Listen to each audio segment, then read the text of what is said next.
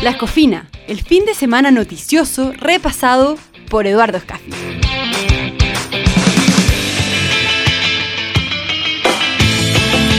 Hola, ¿qué tal? ¿Cómo están? Estamos eh, en La Escofina, esto es eh, El Libero y estamos junto a Eduardo Escafi como cada lunes repasando la prensa del fin de semana con esta escofina que nos trae todos los lunes Eduardo Escafi. Eduardo, ¿cómo estás? Muy buenos días, gusto saludarte.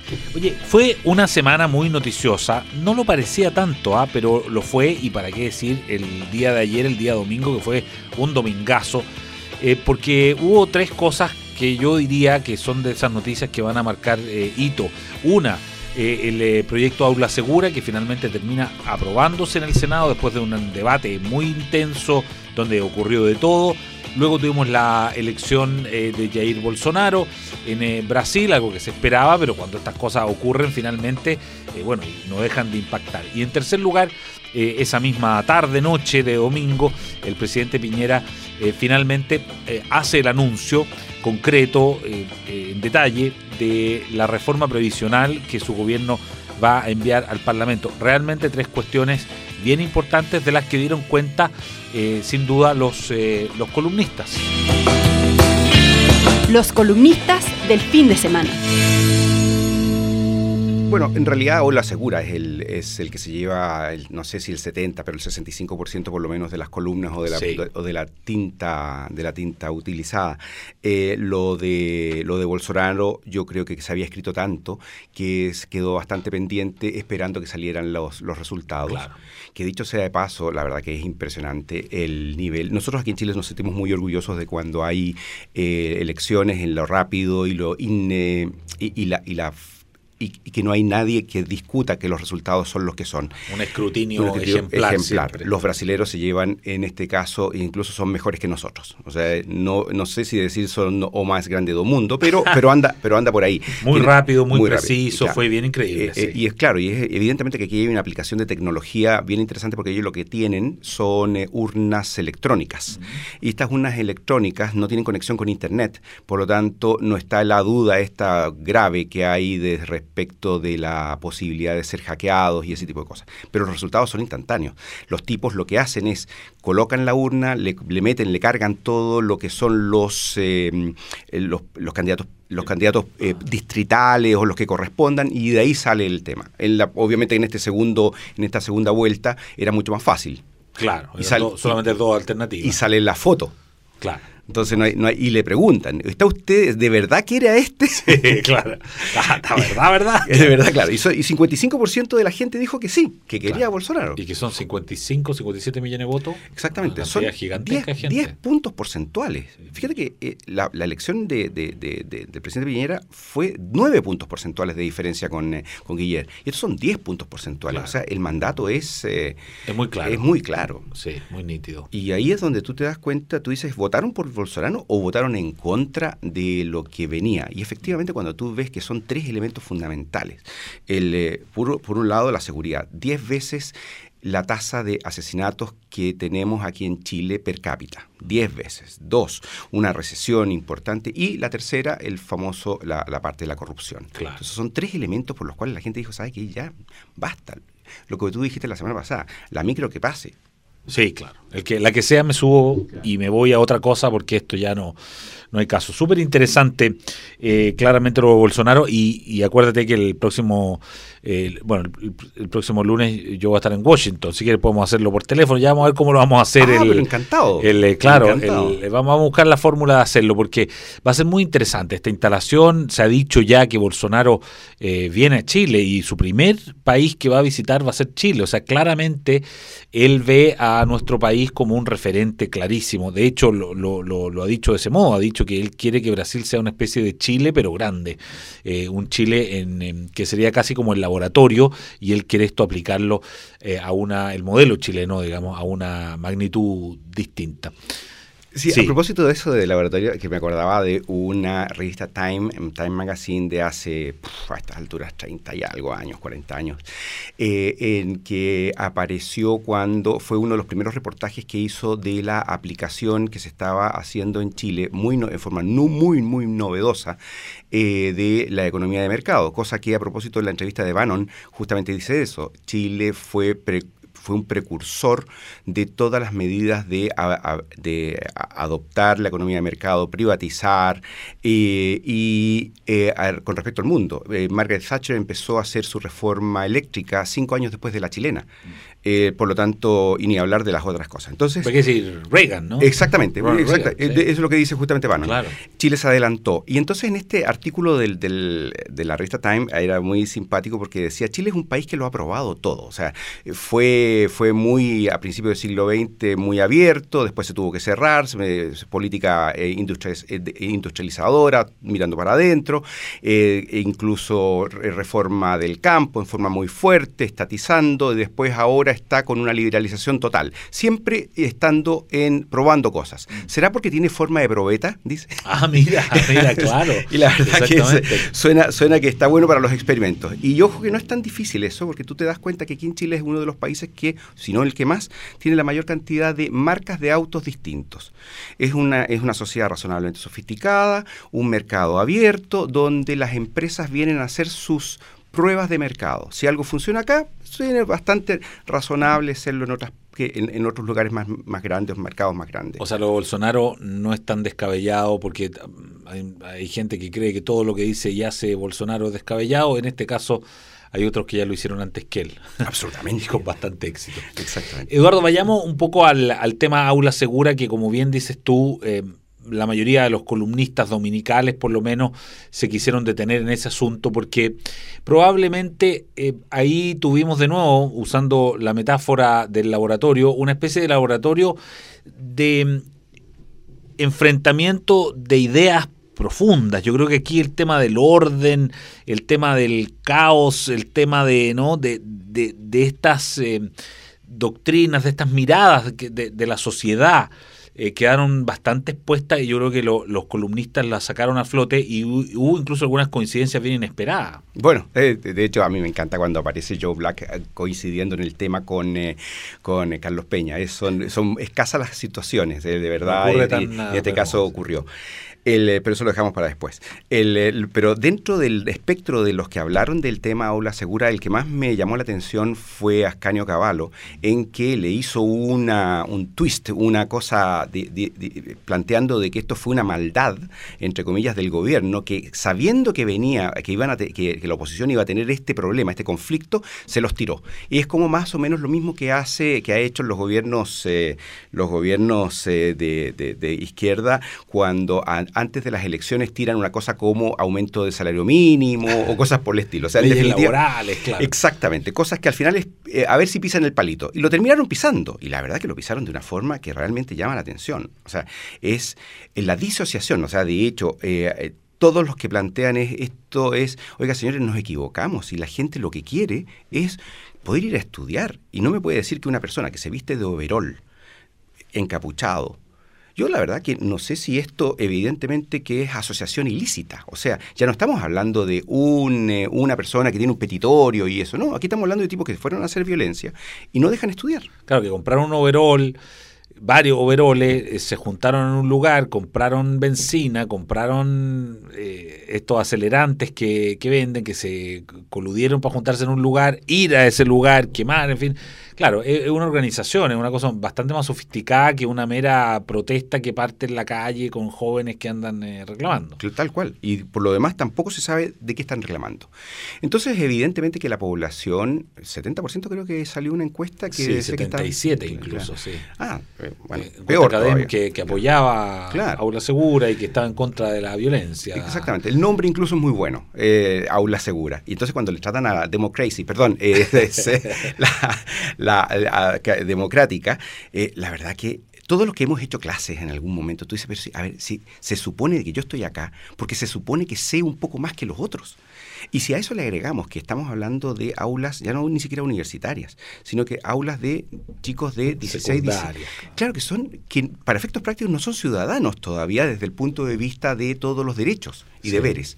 Entonces, en este caso, decirle a alguien, oiga, no, usted es el que tiene que decidir que si tiene que dar dos vueltas o tres vueltas la, de la cancha para ver si califica o no califica para poder hacer, como que no, ¿no es cierto? entonces suena muy, muy, muy perdidos del sentido común. Y ese es básicamente también, bueno, eh, eh, Héctor Soto habla del sentido común en este caso. Claro, dice Héctor Soto que, eh, que de alguna manera cuando el gobierno sintoniza con el sentido común de la gente, la verdad es que tiene bien pocas posibilidades de que le vaya mal.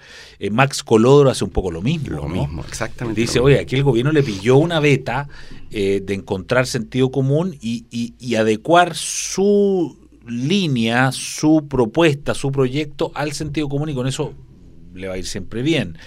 Y ahí es donde aparece Carlos Peña, ¿no? Que Carlos Peña de alguna manera yo lo veo como una especie de llamada de atención, incluso con alguna severidad, eh, hacia la izquierda, diciendo que eh, cometieron un error, ¿no? Bueno, de hecho hay una parte que es interesante donde dice, eh, como es obvio, respecto del tema del desarrollo del capitalismo y también del, eh, del, tema del aula segura. Pero claramente, en este caso, los dirigentes, la señora Proboste, etcétera, los que votaron que no, eh, no lo consideran obvio. Entonces estamos hablando de, de construcciones mentales completamente distintas o, o bases de conocimientos educacionales muy diferentes a todo lo que el resto de gente eh, puede considerar. Y aquí es donde entra, bueno, Peña toca los dos temas, o sea, toca el tema del aula segura y se lo lleva inmediatamente al lado de eh, la, el, sistema previsional. La reforma y, previsional, claro. Y la necesidad de ahorrar, de, de, de dilatar eh, el, tiempo en el cual uno va a tener satisfacción. Y es bien interesante porque, por ejemplo, uno de los, de los países que tiene la mayor cantidad de, ahorro per cápita es China. ¿Y por qué ahorran como chinos? Porque en definitiva no le creen que el Estado les vaya a solucionar los problemas más adelante. Entonces, por lo tanto, no les queda otra que, que ahorrar. Que ahorrar. Y antes las familias se ahorraban, entre comillas, en los hijos. Los hijos eran los que se supone que mantenían a, los padres. Ahora con, con, uno no tienen ninguna posibilidad y por lo tanto tienen que eh, ahorrar ellos. ellos. Y eso es por eso que es una de las razones por las cuales los chinos tienen tasas de ahorro tan espectacularmente altas. Bueno, yo, yo precisamente también vi en la columna de Carlos Peña, tal como había un llamado de atención en el sentido de decir, oiga, la izquierda se equivocó en la manera en que enfrentó el debate de aula segura, no se vayan a equivocar de nuevo con el debate de la reforma previsional porque están corriendo el riesgo em, de nuevo de pisar el palito. ¿ah? Sí, ahora lo que pasa es que es bastante más oscuro, bastante más técnico y ese tipo de cosas. Cuando tú empiezas a leer las cosas que se dicen, por ejemplo, esto de eh, todavía hay gente que dice no más FP y, y vámonos a sistema, a sistema de, reparto. Cuando esta misma semana apareció la información de que los mayores de 60 somos más que los menores de 15. Claro. Lo cual ya te da una idea de que la forma de la, comillas, pirámide poblacional pasó a ser un rectángulo. Eh, y no un rombo, como en el caso de los japoneses, que ya no simplemente no tienen por dónde. Entonces resulta que los sistemas de reparto no funcionan, no pueden funcionar. Y ahí me, eh, esto ya no fue una columna, pero sí fue una, eh, un, una entrevista a mm, Michael Preisel, que es, un, es uno de los expertos en este caso danés, que vino esta semana aquí a Chile a, analizar el tema de pensión y salió un informe donde Chile salía como el mejor, el octavo, mejor eh, sistema del mundo. Y es re simpático porque en su entrevista dice, comillas, las piezas del sistema son muy buenas, pero necesitan meterle más dinero a la máquina. Cierre comillas. Eso, eso nos recuerda a un Mercedes-Benz a Pepe Piñera. Y, pero que la verdad, yo, yo, creo que se pusieron de acuerdo, porque es, es exactamente la analogía. Es la misma analogía. la misma analogía. Y, y, y, este Francisco Javier Covarrubia justamente usa la analogía, porque dice enchulando el Mercedes-Benz, pero es solo enchularlo. O sea, y efectivamente, es, impresentable en estos momentos con los cambios poblacionales que ha habido en Chile en términos de longevidad. Mm. Y lo otro que también es muy importante, el tema de... Eh, uno de los efectos más significativos es el tema de eh, cuánto ahorras en un momento en el que tú estás creciendo en tus ingresos. Lo que nos ha pasado en los últimos años en Chile es que los ingresos han crecido de tal magnitud que cuando tú comparas entonces tu, tu, tasa de reemplazo, digamos, la, tu, pensión con los últimos años, no es, no, no, es significativo. Claro, que una brecha muy grande. Con la del, la del promedio. Claro. Eh, y eso son de esas cosas que tú dices, bueno, ¿por qué no se hizo antes esta reforma? Mm. Es re simple. Porque hoy día tú ya lo estás viendo. El, eh, tú sabes lo que vas a meter al Congreso y no sabes lo que va a salir de ahí con un Congreso que eventualmente, en el caso de una cosa como aula segura, que tú esperabas de que saliese relativamente rápido. Y tuvo que eh, salir algo completamente distinto. O sea, pero hasta con nombre distinto. Con nombre distinto. Anda a saber cómo le van a llamar a la reforma previsional. Claro. Claro, el Congreso te lo puede cambiar todo, te lo puede dejar mirando, si esto iba para el norte, te lo puede dejar mirando al noreste o al sur. Eh, claramente. Ahora, eh, en esto, sí, enchulando el Mercedes, dice eh, Covarrubias, estamos claros que efectivamente es eso. Lo que se hace es que se, se sube en 4 puntos, 4,2% eh, por ciento, eh, la, tasa de cotización y no se pone la obligación que algunos esperaban eh, de jubilar más tarde. fíjate que yo leí una entrevista en el Libero precisamente a la subsecretaria de Previsión Social que decía, lo que pasa es que tú no puedes poner como obligación jubilar más tarde cuando a lo mejor el, el, mercado. el mercado laboral no va a ser capaz de eh, absorber a toda esa mano de obra. Eh, bueno, al final del día, al final del día, todo esto se traduce en el mercado laboral. O sea, las famosas lagunas y todo ese tipo de cosas son la esencia del sistema, del sistema laboral. Y por lo tanto, el no enchular el sistema laboral, el, digamos, la, toda la, todo lo que hay detrás, eh, se va a hacer de que cualquier reforma previsional sea letra muerta. Porque si tú aumentas al 15%, perdón, aumentas al 14%, el, o lo que sea, con, con, gasto, da lo mismo quien, lo, quien físicamente lo pague, da lo mismo, exactamente lo mismo. El IVA, tú dices, bueno, ¿quién lo paga? Lo paga en definitiva el más, el, más inelástico. El, eh, perdón por la jerga economista. Es, eh, el punto es que en este caso es un aumento de costos. Entonces la pregunta es, ¿esto va a incidir o no en la informalidad? O sea, mm. si tú aumentas los costos laborales, eh, esto incide y, y, si, y esto no va aparejado en aumentos de productividad, eh, esto va a incidir o no en la formalidad y por ende vas a terminar con menor más lagunas todavía. Claro, que es el gran riesgo, ¿no? Eh, tremendo, que al final gente que no cotice. Bueno, y la otra cosa que, y ahí está, y también viene el otro tema, que es el de los incentivos. Que la pregunta que cabe es, oye, ¿y si haces que el pilar solidario sea tan re bueno, mm. ¿para qué ahorras tú? Claro. Entonces aquí hay una pinza que no es que no es trivial y que todo tiene que ver pasa por el mercado laboral. Y ahí sí que ya nos encontramos con que en el Congreso no hay eh, no hay ninguna posibilidad hoy día de legislar adecuadamente. Y cuando digo adecuadamente eh, imagínate que hace un, recién esta semana salió la idea de legislar, de bajar a 40 horas semanales y aumentar a 20 días las vacaciones. Como, como idea. Como idea. claro, está bien.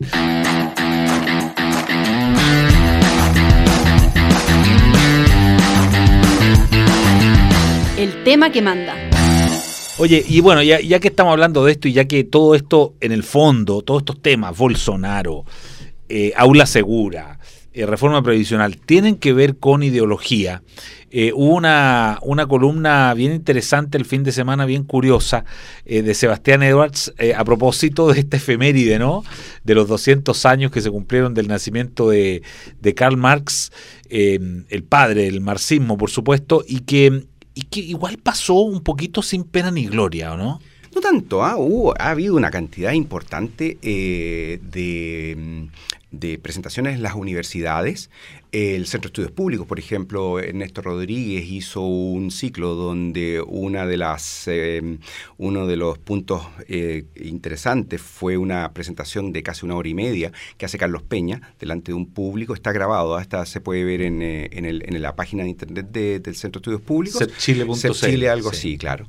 Eh, que está bastante buena. Es, ahí es donde tú ves que el señor Peña, Carlos Peña es impresionante desde el punto de vista de que está durante una hora y media hablando sin papeles, sin papeles citando, citando libros, que me di la, me di la lata de eh, buscar las Hacer referencias. accountability. Exactamente. Y no se equivoca. Y, es verdad. son, no, no, son, son, pero citas textuales de un párrafo completo. Claro, eso borra de un plumazo esto que la gente, el mito urbano que decía que Carlos Peña tenía un libro de cita al lado de su escritorio y que va buscando ahí para meter a sus columnas.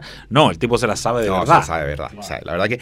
Y es muy interesante, es una presentación eh, eh, bastante completa. Y, pero ahí discrepo con eh, Sebastián Edwards de que el Sebastián Edwards plantea, de hecho el título es La completa irrelevancia de Marx a 200 años de su nacimiento. Claro, columna del Mercurio el domingo. Del domingo, que es contestado hoy día por eh, Mayol en, el, eh, en la carta. Alberto Mayor, el, sociólogo del Frente Amplio. Claro, que dice, pero esto es el colmo y lo trata pésimo. La verdad que vale la pena ver los dos una, una con la otra. Y si tienen tiempo, hora y media, ver a la, columna de Carlos Peña y van a ver que Carlos Peña en realidad le brillan los ojitos hablando de, de, Carlos Marx. Eh, se, se, siente emocionado y en ningún momento habla de la irrelevancia, no solamente, no solamente habla de la, la irrelevancia, sino que, que realmente era un precursor, que hizo un montón de cosas, que además se sacrificó él personalmente para poder llevar adelante sus, eh, sus ideas y no habla en ninguna parte de los efectos desastrosos que ha habido en el, eh, mundo en el siglo XX eh, por efectos de las aplicaciones parciales o no del marxismo. De hecho, yo siempre hago una, una, una pregunta. ¿Qué cosa que haya, que, esté, que haya cambiado tu vida desde el punto de vista de progreso material o incluso intelectual eh, proviene del mundo que podríamos llamar marxista, o sea, que usó el, marxismo como excusa o no eh, dentro de sus eh, regímenes políticos, o sea, República Democrática Alemana, la Unión Soviética, la misma China, etcétera. ¿Qué cosa dime dos cosas que hayan cambiado tu vida. Por ejemplo, acaba de morir Paul Allen, que es el que fue fundador junto con, con, con Bill Gates de, Microsoft. Sí, que sale una columna muy buena de, de, Álvaro Fischer sobre él y lo, lo impactante que hizo desde el punto de vista de la filantropía que, que llevó a cabo. Y claramente Microsoft nos cambió la vida. Por supuesto. Eh, eh, y, el iPhone nos cambió la vida. Claro, todo ese tipo de cosas. Pero entonces la pregunta es, ¿qué viene de la Unión Soviética que te haya cambiado la vida? Nada. Nada. O sea, la verdad, eh, no hay ninguna cosa que tú puedas decir que al mundo que hoy día estamos aspirando nos haya cambiado la vida. Y tuvieron 70 años para hacerlo. La curiosidad.